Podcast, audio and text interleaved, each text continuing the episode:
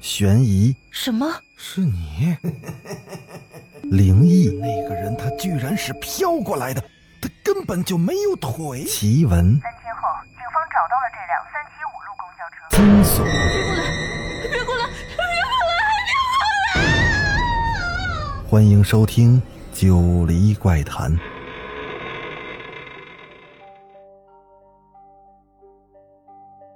Hello，各位听友，大家晚上好，欢迎继续收听《九黎怪谈》。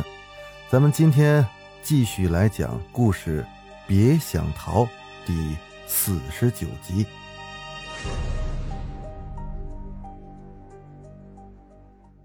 慕白睁开眼睛的那刻，就看到裴然咧着皲裂的唇，眼里放光似的盯着他，吓得慕白把被子又裹了裹。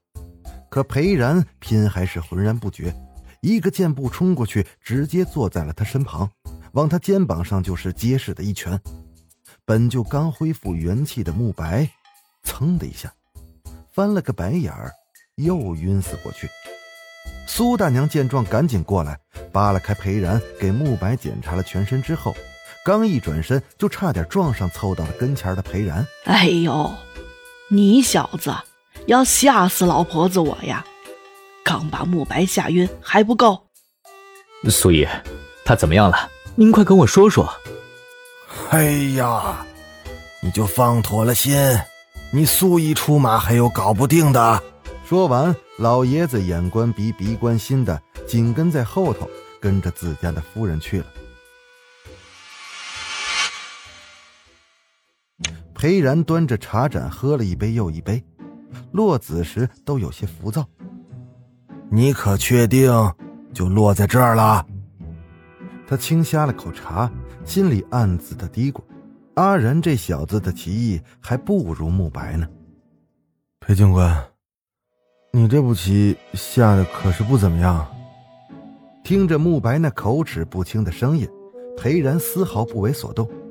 老爷子的双炮移到了他的将跟前，可裴然却是眉眼一松。既然慕白醒了，那我就先失陪了，老爷子。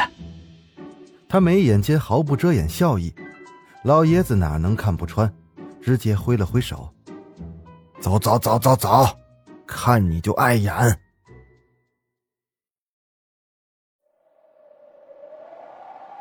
冷风裹着泥土的土腥气扑面而来，寒意彻骨。慕白撩开了被风吹乱的碎发。高低起伏的琴灯光照着眼前一望无际的黑，犹如深邃的海水张着那血盆大口等待入腹的鱼儿。慕白的脑海里不停地回放着父亲临走前的眼神，那根烟杆子似乎藏着他一直以来探索无果的秘密。回想起裴队的严峻神情，在燕展村的悬崖上找到的匕首。之前他身边一直阴魂不散的红衣女人，他的心里就像是被下了无数根针似的，这种被人惦记的感觉，真不好受。一身西装革履，手持一捧玫瑰捧花的曹车里不安静，但也只有晚间电台主持人在喋喋不休。裴然透过后视镜看了慕白一眼，再将视线移回了前方的路。灯光映在墙的折角处，他们到了黑土镇的黄家老宅，后来慕白父亲的住处。慕白熟门熟路的进入了院子，仿佛是回到了手里抓着一把狗尾巴草的碧云天，踏上了久违的青石街。门被推开，那是一种寂寥的黑。他拉开了窗帘月光投下的柔亮把浓稠的黑驱散了不少。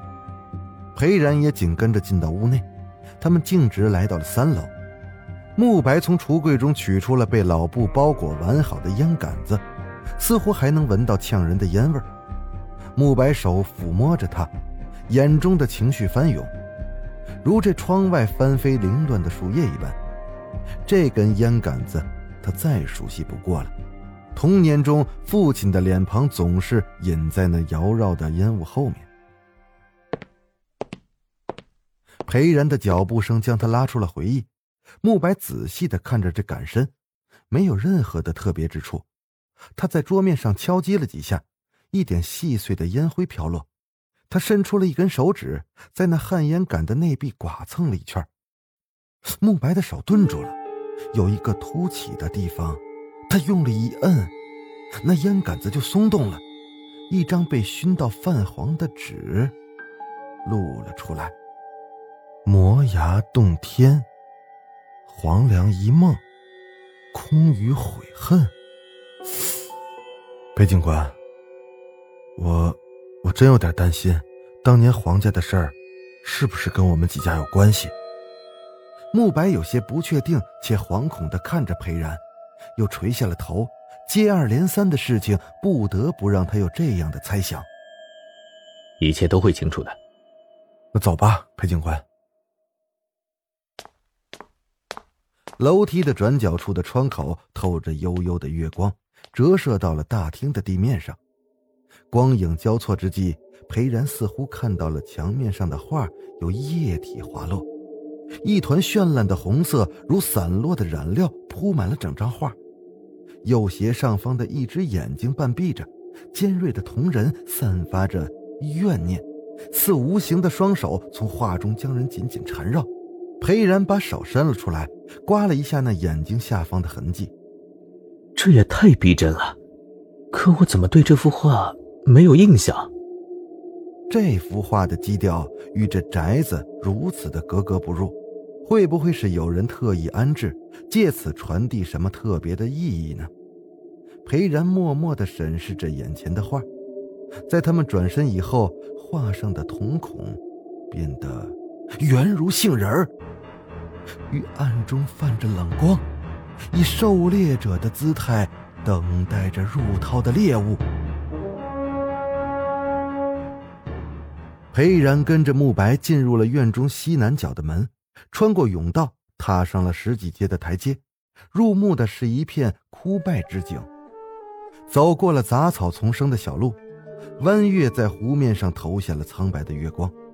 湖面看着非常的奇怪，上面像是覆盖着一层油膜，水下纹丝不动，没有微风撩动，却隐约散发着一股异味。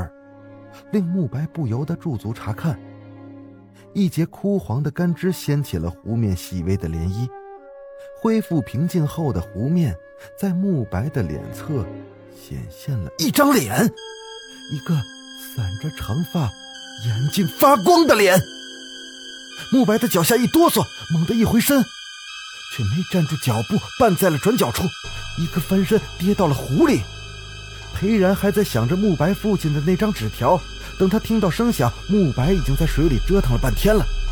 按理说这湖面也不大，深度也不至于淹没人，可一晃的功夫，慕白就往下沉了。裴然手脚利落地脱去外套，纵身一跃，湖里的视线并不怎么好，他只能靠着摸索寻找慕白。可他游了一圈都没见到慕白的身影。裴然浮上水面，喘了口气，接着下水寻找。当他的手触摸到湖底的时候，有一种强大的吸力将他往下拖。他使劲的挣扎，但是一转眼，裴然也不见了踪影。而那湖面被岸边延伸缠绕的枯藤层层的覆盖，湖水像是被封印了的镜面，不甘的透着缝隙，遥望着月光。而岸边的红袖，则是一闪而过。